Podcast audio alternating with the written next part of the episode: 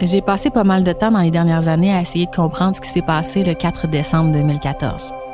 Ce jour-là, il y avait une panne d'électricité majeure dans la région de Montréal. On n'avait jamais vu ça. Hein. Le réseau d'Hydro-Québec qui plante puis qui plonge 180 000 foyers dans le noir en plein hiver, c'était pas normal. On a frôlé la panne totale, sans raison apparente. Puis s'en est suivi une longue enquête puis un long procès pour faire accuser un seul homme. Contrairement à plein d'autres enquêtes que j'ai pu mener comme journaliste, la difficulté ici, c'est que la majorité des faits liés au crime sont secrets. Secrets comme vraiment secrets. Comme dans Secret Défense. Michel, c'est la plus importante poursuite de la société d'État contre un seul individu. Eh bien, Pierre, vous voyez le montant 28 millions de dollars. À notre connaissance, jamais la société d'État a poursuivi un individu, pas une compagnie, un individu pour un tel montant. Mais ce qu'on peut dire, c'est qu'en décembre 2018, quatre ans après le crime, le pilote Normand Dubé a été condamné à sept ans de prison pour avoir saboté les lignes d'Hydro-Québec avec son avion. Ça a coûté 28,6 millions de dollars à la société d'État. Et encore aujourd'hui, Normand Dubé continue de clamer son innocence. Normand Dubé, rappelons-le, fait aussi l'objet d'un procès ou d'une poursuite au criminel, notamment avec cette panne. Et, et cette panne, enfin ce procès, est l'objet d'une ordonnance de non-publication. Pour ce qui est du procès, il a été fait sous ordonnance de non-publication et à huis clos. Puis ça, ça, c'est vraiment un gros deal. Pourquoi? Parce que le crime de Normand Dubé est considéré comme tellement dangereux pour la sécurité nationale qu'on veut s'assurer que vous sachiez jamais comment il le fait. Vous écoutez par pure vengeance. Je m'appelle Marie-Christine Noël, épisode 1, La Maison des Fous.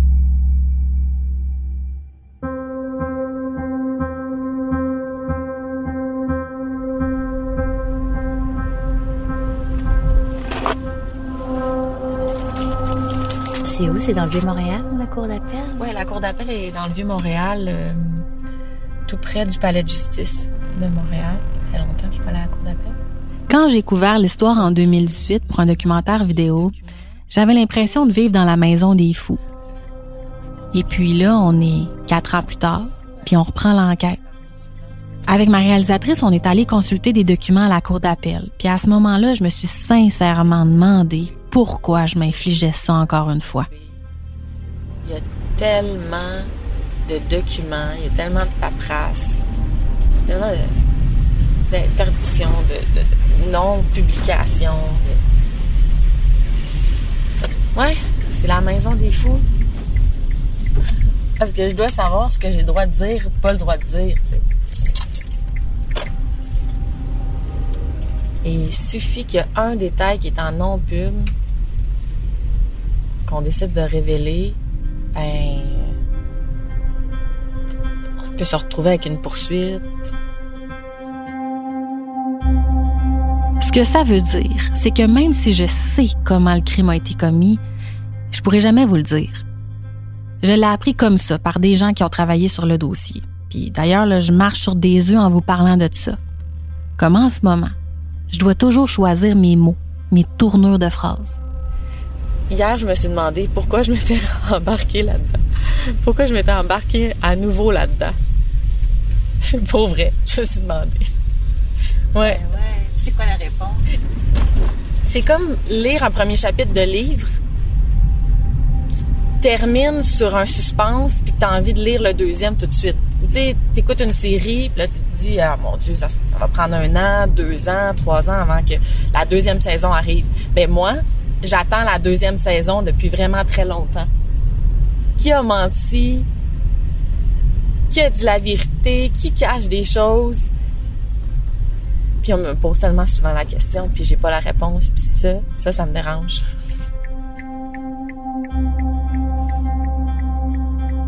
Normand Dubé a été reconnu coupable des méfaits sur les lignes d'Hydro-Québec. C'est un procès que j'ai couvert. J'ai écrit des articles dans le Journal de Montréal, puis j'ai fait un documentaire vidéo en 2018. Mais après ça, il s'est passé beaucoup de choses. Normand Dubé a subi un autre procès, mais cette fois-là pour harcèlement et incendie criminel, une histoire qui glace le sang. Il a aussi été condamné pour ce dossier-là. On va revenir sur les deux procès, sur toute l'affaire dans les détails. Comptez sur moi. Mais on va aussi revenir sur sa cavale, parce qu'il me l'a raconté au téléphone de la prison. Ben oui, quelque temps après ses verdicts de culpabilité, il a pris la fuite une cavale, je vous le disais, c'est une histoire de foule, de six semaines à la fin de 2020. Il est devenu l'un des dix criminels les plus recherchés du Québec. Après avoir entendu tout ça, on peut juste se demander si Normand Dubé est aussi dangereux qu'on le dit. Et se demander, est-ce que tous les éléments pointent vers lui? Est-ce qu'il y a des éléments que je pourrais rapporter cette fois-ci, après deux procès et quatre ans d'enquête, qui nous permettraient de mieux comprendre ce qui se serait passé? Et puis surtout, comment ça se fait qu'il clame toujours son innocence?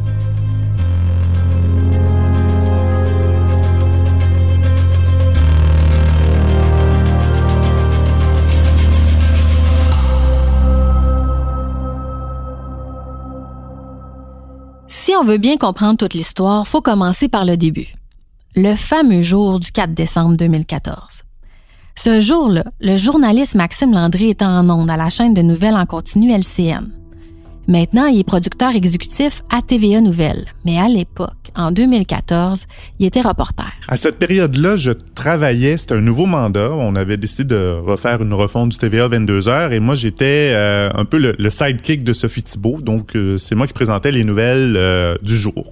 J'étais en train de préparer mes trucs pour le, le 22 heures et survient en milieu d'après-midi panne d'électricité, comme ça arrive parfois, mais Bizarrement, cela semblait majeur. 16h01 je dis donc que c'est une nouvelle qui touche beaucoup de gens à la maison en ce moment. Oui, on va aller retrouver tout de suite Maxime Landry. 125 000 abonnés, en fait, qui seraient privés de courant actuellement. Montréal, euh, Laval, les environs. Une panne majeure et pour l'instant, Hydro-Québec n'est pas en mesure de préciser quand le courant pourra être rétabli. Évidemment, à 16h01, conséquence immédiate sur... Premier réflexe dans ce temps-là, évidemment, comme journaliste, c'est d'aller voir euh, l'outil d'Hydro-Québec, Infopan. Et là, on se rend compte que OK, ouais, c'est pas juste une panne de quartier, c'est pas juste une panne de secteur, c'est une panne vraiment importante.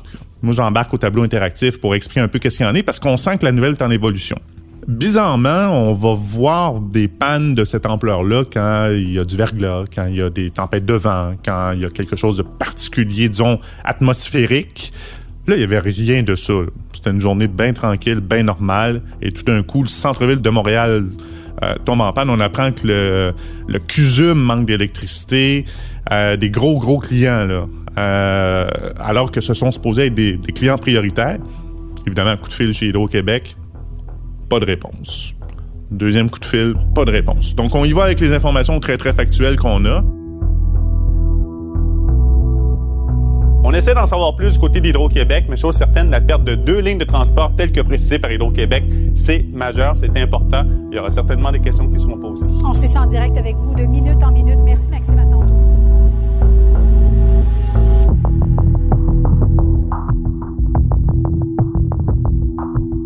La panne a duré une bonne partie de l'après-midi et en soirée.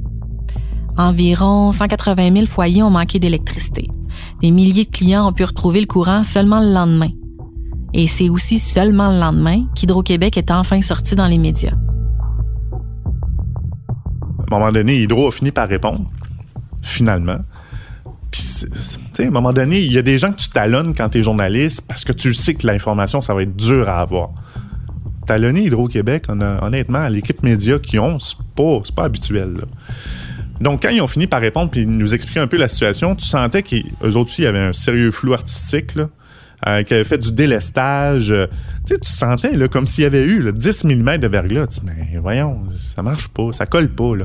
Et quand ils nous disent, ouais, on a perdu des lignes 735 kV, c'est sous investigation. Là, tu dis, OK, c'est la colonne vertébrale du réseau qui est ébranlée. C'est, euh, majeur.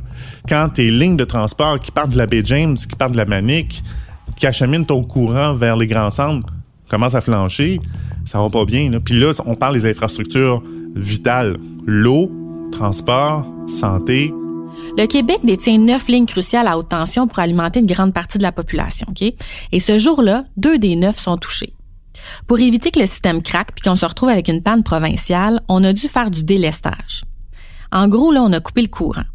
Des milliers de clients, dont le centre de répartition de la police de Laval puis le centre universitaire de santé McGill, le CUSUM, ont été privés d'électricité. Hier, en fin d'après-midi, il n'y avait pas d'électricité euh, chez nous. Euh, J'ai compris que j'étais pas le seul. Euh, pour faire le point sur la situation, Nathalie Vachon, porte-parole d'Hydro-Québec. Bonjour. Bonjour, M. La source du problème, là, on a vu sur Twitter le, le, le compte d'Hydro qui disait la source est dans le Grand Nord, sur les grandes lignes à haute tension. Ben, en fait, c'est effectivement, il y a deux lignes à haute tension là, en provenance de la baie James qui alimentent le sud du Québec qui sont indisponibles pour le moment. Qui sont indisponibles, ça veut dire quoi ce mot-là? C'est qu'on connaît pas encore la cause? Il y a eu hier, vers 15 heures, des mécanismes de protection qui se sont déclenchés. Euh, Donc des breakers qui ont sauté dans le ben, langage de tout le monde, ni plus ni moins. Exactement, ça ressemble au disjoncteur qu'on a à la maison. Puis pour protéger le réseau, ces mécanismes-là euh, sont mis en place. Donc la bonne nouvelle, c'est que ces mécanismes-là ont fonctionné euh, hier vers, vers 15 heures. Vous nous avez bien expliqué que les causes sont inconnues. Donc je suppose que les, experts vont aller là-bas et voir qu'est-ce qui a pu se passer avec ces lignes-là. Ils sont là-bas depuis hier soir. Là. Depuis hier, mais bon, on comprend que le territoire est grand, c'est pas toujours facile de se rendre. Le territoire est grand, c'est arrivé en fin de journée. L'obscurité nous a pas aidés parce qu'évidemment, ben il faut faire une inspection de ces lignes-là, des équipements. Je me souviens des entrevues qu'il y a eu après euh, la panne. Hydro-Québec sort dans les médias, essaie d'expliquer c'est quoi le délestage, essaie d'expliquer qu'est-ce qui s'est produit sans vraiment avoir de réponse. On sentait comme un vent de panique parce que là, on s'attaquait un peu aussi à la fiabilité du réseau, non? Ben oui, parce que on le voit encore ces jours-ci. Hydro-Québec veut s'établir comme le chef de file de la production énergétique verte. On signe des gros partenariats avec les États-Unis. Euh, ben, si ton futur client, il te regarde en disant euh, pourquoi vous avez manqué de courant par une belle journée à moitié ensoleillée, ça entache ta réputation. Ça paraît mal.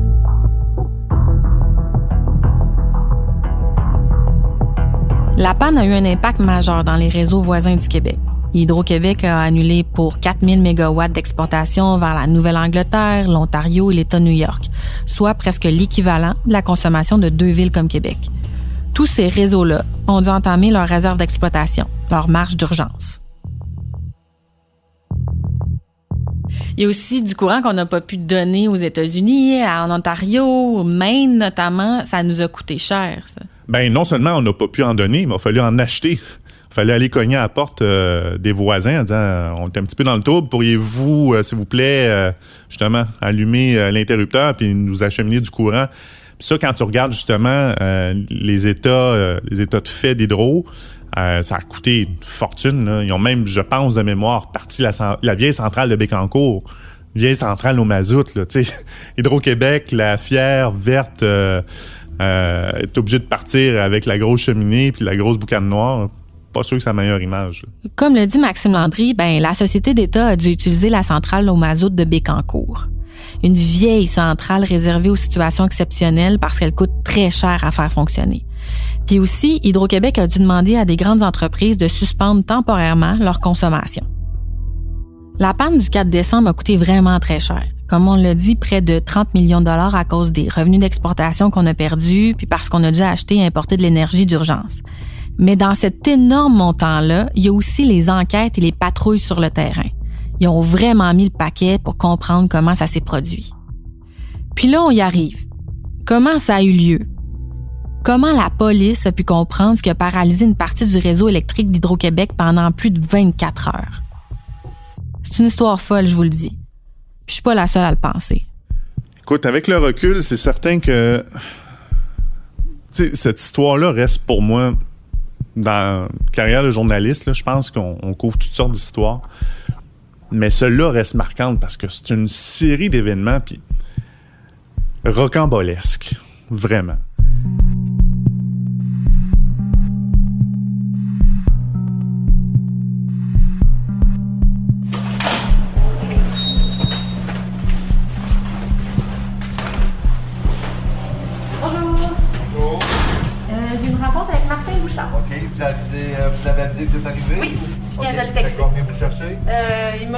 Nous chercher, mais. Euh, ben, normalement. Euh, d'une organisation policière? Non, moi, je suis journaliste. Ah, OK. On est une entrevue. Bon, ben, normalement, il, juste à temps, ils vont venir vous chercher. Pas de problème, merci beaucoup. Avec ma réalisatrice, on est allé dans les bureaux de la Sûreté du Québec de Mascouche-Terrebonne pour rencontrer le lieutenant Martin Bouchard. Allô, allô? Bon matin. Bonjour. comment allez-vous? Le lieutenant Martin Bouchard est le responsable de la division des crimes majeurs à Mascouche. Ben, en fait, c'est une des personnes qui connaît le mieux le dossier de Normand Dubé. On a devant nous un grand gars de 6 pieds 1 aux épaules larges. Il porte son habit officiel de la Sûreté du Québec de couleur beige et vert. Ce qui est bizarre pour moi parce qu'à la cour, il était pas habillé comme ça. Martin Bouchard va prendre sa retraite en 2023 à l'âge de 52 ans. C'est jeune. On fait souvent des blagues sur son avenir. Il me répète qu'il va venir travailler avec moi au bureau d'enquête de Québécois comme journaliste. Oh. Non, je te dirais, je suis rendu, euh, je suis dans ma 30e année. Ce gars-là a travaillé pendant des années sur l'enquête en collaboration avec le DPCP, le directeur des poursuites criminelles et pénales. Dans le dossier, son équipe a travaillé avec le procureur de la Couronne, Maître Baribeau, qui représente l'État, donc Hydro-Québec au procès sur le sabotage des lignes. Très, très bien. Fait que, on va pouvoir avoir quand même euh,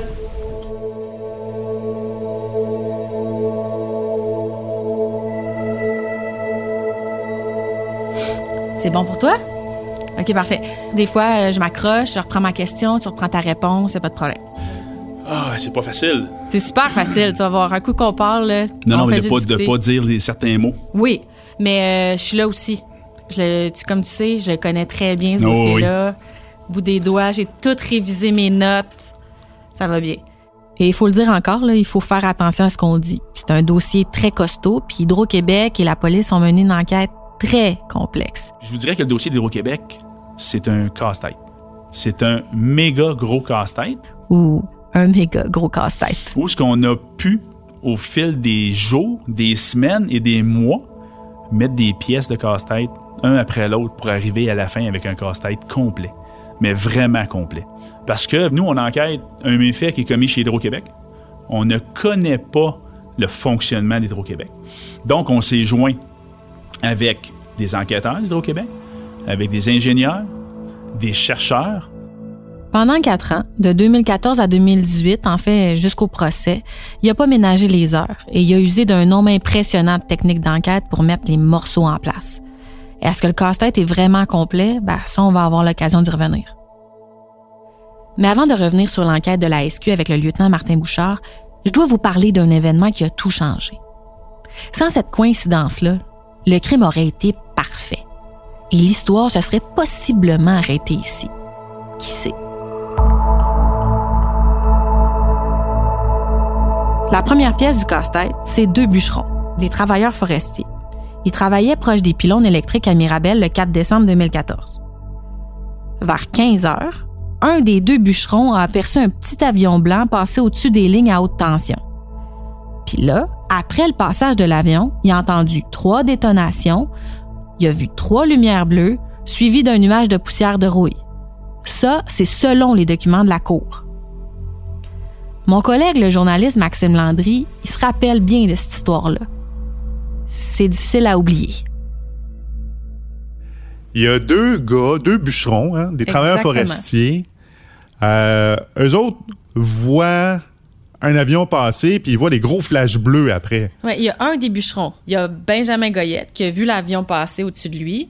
Il a entendu des détonations, il a vu des lumières bleues et son collègue aussi a entendu des choses. Puis c'est comme ça qu'ils ont pu remonter jusqu'à Normand. Ouais. Donc, pas de bûcheron, pas de procès. Pas de bûcheron, pas de procès, pas de preuves. Sans les travailleurs forestiers qui coupent du bois à cet endroit précis-là, à cette heure précise-là, on n'aurait peut-être jamais su que c'était un sabotage. Ou à tout de moins, on n'aurait jamais su que le crime a été fait avec un avion.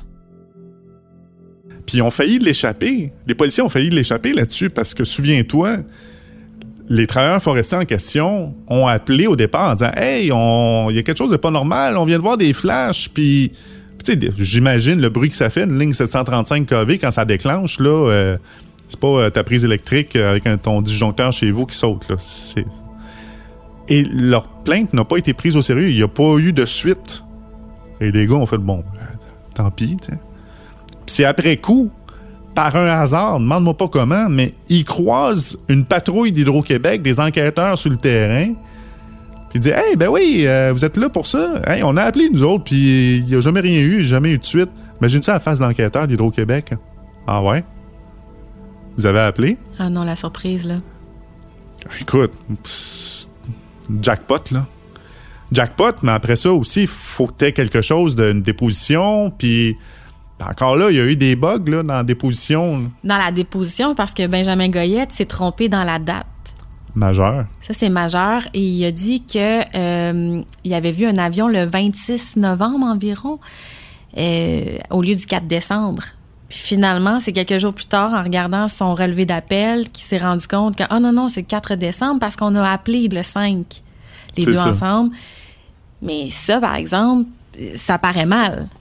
Ben oui, quand tu sais que une, bataille judiciaire devant le juge, ça tout joue sur les détails, puis on va attaquer la crédibilité, puis on va là-dessus, tu sais, en trouvant les failles. Puis là, c'était une grosse faille. Mais il n'y a pas juste ça. Le processus de déposition de Benjamin Goyette, le travailleur forestier, est pas mal inusité. Au départ, les policiers ont procédé à une entrevue cognitive. Ça, c'est une méthode où on interroge des témoins et des victimes sur ce qu'ils se souviennent d'une scène de crime, par exemple. Ça, ben, c'est une procédure habituelle. Mais dans ce dossier-là, ce qui est étonnant, ou bizarre, c'est qu'après l'entrevue cognitive, les policiers ont décidé de faire une autre entrevue, mais cette fois sous hypnose, parce qu'ils voulaient que Benjamin Goyette donne plus de détails sur l'avion, entre autres. Ça, c'est loin d'être habituel. Vraiment pas même. Au moment du procès, l'avocat de Normand Dubé s'est battu pour faire rejeter les deux entrevues du témoin. Ce qu'il faut comprendre dans tout ça, c'est que l'hypnose, c'est pas une technique reconnue. Même un psychiatre que j'avais rencontré m'avait dit que c'était pas valable l'hypnose en cours. La police devait savoir ça. Utiliser l'hypnose alors que c'est pas reconnu, ça démontre seulement à quel point la police était avide ou même peut-être désespérée d'avoir encore plus d'infos à ce moment-là de l'enquête. Et le fait d'avoir utilisé l'hypnose, ça aurait pu faire déraper toute l'affaire. Premièrement, le juge aurait pu refuser l'entrevue cognitive et l'hypnose parce qu'elles ont été faites la même journée. Deuxièmement, en ayant eu recours à l'hypnose, la défense ne peut plus interroger le bûcheron. Parce que l'hypnose, selon les spécialistes, ben, ça contamine le témoin. Ce que ça veut dire, c'est que celui qui l'interroge, peut suggérer des images ou des idées qui peuvent déformer ses souvenirs. Donc, le bûcheron était contaminé on pouvait plus l'interroger à nouveau à cause de ça. En gros, tout ça était très fragile. Et puis rappelez-vous, pas de témoignage de bûcheron accepté en cours, pas de preuves, pas de procès. L'enjeu était énorme. Finalement, au procès, la couronne a eu la chance de son côté. L'entrevue sous hypnose a été rejetée par le juge et la première entrevue a été retenue en cours. Ça, c'est l'entretien cognitif fait par les policiers avant de mettre le témoin sous hypnose. Donc, le témoignage du travailleur forestier a été accepté comme preuve, mais ça a passé à un cheveu.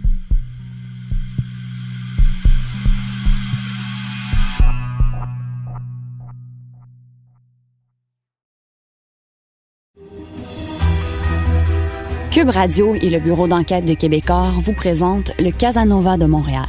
Portrait d'un homme qui semble prêt à tout pour assouvir son besoin pressant d'argent. C'est à ce moment-là que j'ai commencé à comprendre qu'il collectait les huissiers à sa porte, comme nous, on change de paire de culottes. Dans ce podcast, je vous présente les histoires de ces femmes au cœur brisé, de ces familles ruinées, de ces partenaires d'affaires qui se disent floués. Il laisse vraiment des loques humaines. J'aurais tout fait pour lui et il m'a détruit. La série est disponible dans la section balado de l'application et sur le site web de Cube Radio ou sur toutes les autres plateformes de balado. He needs to be stopped. Le Casanova de Montréal a été nommé au Canadian Online Publishing Awards en 2020 ainsi qu'au Digital Publishing Awards et au Prix Numix en 2021.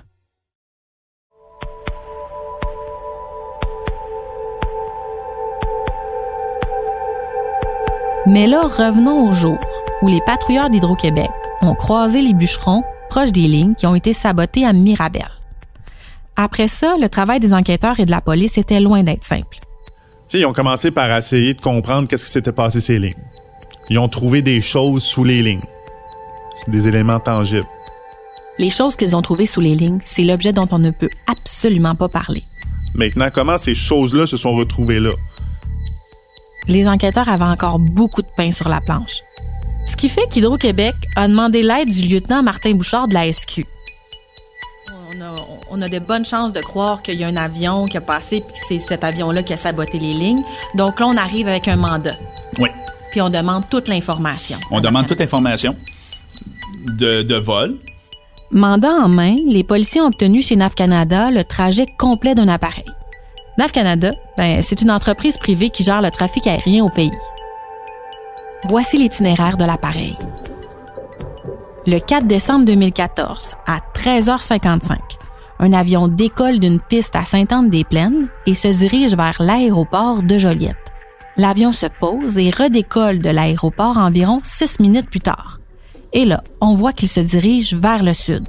Vers 15h05, l'appareil survole les lignes électriques à Mirabel qui se déclenchent environ 15 secondes après son passage puis cause une panne.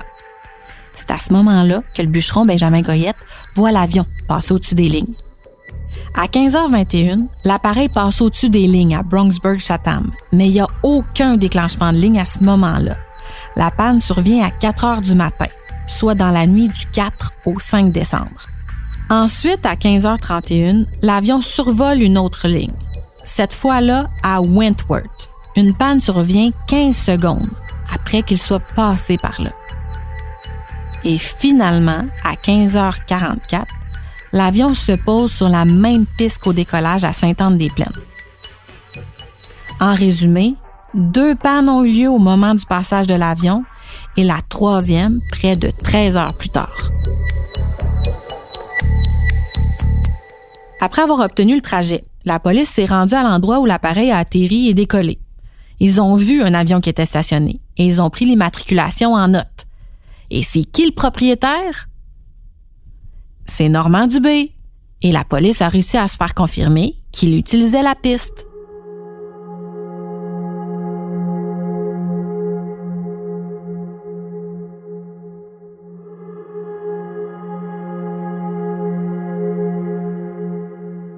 Avec ces informations-là, la SQ est allée chercher un second mandat pour obtenir une preuve supplémentaire.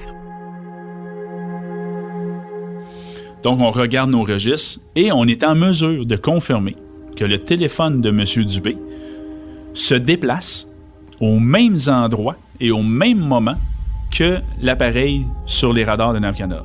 C'est ça l'affaire, c'est que les tours cellulaires ont capté le téléphone de Normand Dubé.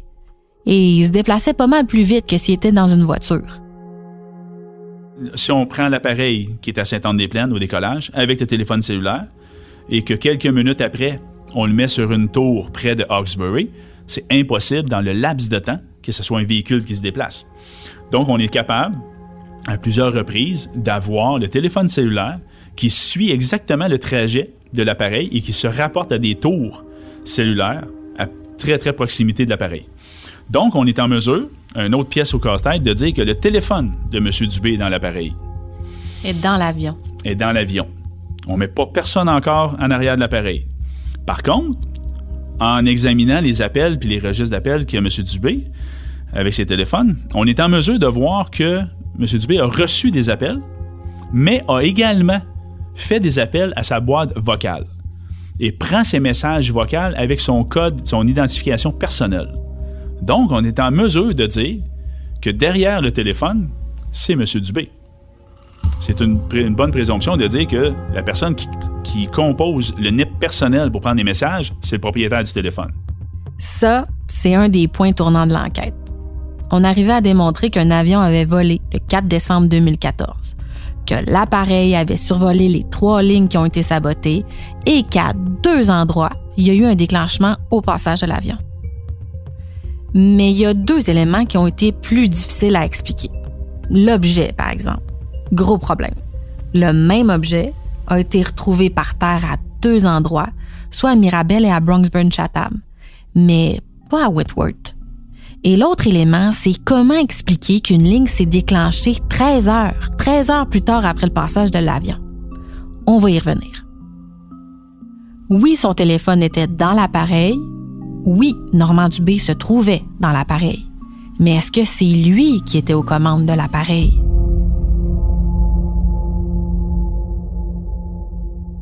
Maxime Landry connaît très bien la zone aérienne autour de Montréal pour avoir été reporter pendant dix ans dans l'hélicoptère de TVA. NAV Canada, dans le fond, c'est les tours de contrôle euh, Montréal-Trudeau, euh, Saint-Hubert, euh, Mirabel. et même avec ça, il n'y avait pas la preuve absolue. Il y avait encore des doutes. En fait, l'un des éléments qui a trahi Normand Dubé, ça a sorti au procès, c'est quand les policiers sont allés, non pas chez NAV Canada, mais sont allés chez Bell Hélicoptère. Ça a l'air banal, mais c'est un bon flash qu'ils ont eu. Parce que quand tu passes sur l'autoroute 15, l'autoroute des Laurentides, tu as la grosse usine. Puis une espèce de grosse boule de golf blanche, là. Puis un petit tour de contrôle. Parce que Bell Hélicoptère a sa propre zone de contrôle aérien. Nous autres, quand on passe là, en hélico, faut s'annoncer à Mirabel. Puis dans les heures normales de bureau, là, mettons entre 9 et 5, faut que tu t'annonces à Bell Hélicoptère parce que tu es dans leur carré de sable. C'est là qu'ils testent leurs hélicos. Mais toutes leurs communications, comme une vraie tour de contrôle, sont enregistrées, puis il y a un tracé radar. Les policiers sont allés cogner chez Nav Canada, puis ouais, pas tant concluant. Ouais, mais allez donc chez Bell. Chez Bell? Ben ouais, ils ont une tour de contrôle. Ah ouais? Souviens-toi, il y avait l'enregistrement vocal. Mm-hmm. T'entends le contrôleur de, de Bell Hélicoptère faire répéter au pilote, c'est bien telle lettre, telle lettre, telle lettre. Ouais, ouais, c'est Normand Dubé. Ah ben là, un plus un font deux, là. Ouais, c'est l'identification de son avion. Exact. avec vous. Et ça, ça a été un élément important parce que là, tu es capable de dire, lui est passé là, à telle heure, à tel moment. Donc, Normand Dubé était physiquement au-dessus. on sort de la preuve circonstancielle. Là. En même temps, là, tu dis, ouais, mais il n'y a pas personne qui l'a vu. Mais non. Mais non. Vous avez dit Golf, Sierra Novembre, Alpha? Affirmatif. Sierra Novembre, Alpha. Affirmatif. 972, je vais passer à votre gauche, monsieur. Il est un demi-mille au sud-sud-est de votre position, 1500 pieds. On l'a vu, Sierra Novembre Alpha. On, on aimerait traverser votre foyer en direction de la rivière des Milices. Je vais d'autres trafic pour vous, je peux. Sierra Novembre Alpha, merci. Donc, on entend M. Dubé sur les conversations audio se rapportant lorsqu'il décolle de chez lui à la tour de bel hélicoptère. Donc, on entend M. Dubé avec sa voix très, très particulière mentionner euh, ici Golf Sierra Novembre et identifie son appareil et se met derrière, derrière le volant, donc au contrôle de l'appareil. Donc, une autre pièce de casse-tête. Donc là, on est capable de dire que c'est l'avion qui a passé, que le téléphone est dedans, dans l'appareil. On est capable de dire que M. Dubé est derrière le téléphone, mais là, une étape de plus, on est capable de dire que M. Dubé est au contrôle de l'appareil. Fait on avance vraiment vers euh, M. Dubé. Selon toutes les preuves recueillies par les enquêteurs, Normand Dubé était bien aux commandes de l'avion. Mais pourtant, il clame toujours son innocence et sa version des faits est bien différente. Alors qui a saboté les lignes si c'est pas lui? Si c'est lui, pour quelle raison il l'a fait? On parle quand même de méfaits qui sont encore classés sécurité nationale. Au fond, c'est qui Normand Dubé? Dans le prochain épisode, qui est Normand Dubé? Est-ce qu'il y a des choses que vous auriez fait différemment dans toute cette histoire-là depuis les dernières années? Que j'aurais. Comment voulez-vous faire différemment? Moi, j'allais faire un tour d'avion. Que c'est pour me préparer pour partir en Floride, puis aller voir un hangar à, Joliette pour euh, me louer un hangar parce que mon agent d'assurance dit Bon, voilà, Joliette, il y a peut-être des hangars qui vont te louer pour un mois ou deux pour que ton avion soit déneigé au lieu d'être dans le champ dans une tempête de neige, là, puis partir pour la Floride. Au moins, tu vas partir de Joliette dans un hangar chauffé sur une piste déneigée, puis là, tu vas pouvoir partir. J'avais été voir ça à Joliette. Qu'est-ce que vous voulez faire de différent? L'enquête est menée par moi, Marie-Christine Noël, journaliste au bureau d'enquête de Québecor. La série est écrite, montée et réalisée par Anne-Sophie Carpentier. Merci à Étienne Roy, Eve Lévesque et Bastien Gagnon La France pour leur aide. Le mix sonore est de Philippe Séguin, une production du bureau d'enquête de Québecor et de Cube Radio. Si vous voulez écouter le documentaire vidéo Le pilote des stars sur Normandie Bay, que j'ai réalisé avec ma collègue Ninon Pedneau en 2018 pour le bureau d'enquête de Québecor, allez sur cube.ca par oblique vrai ou sur la plateforme Vrai pour les abonnés à Elix.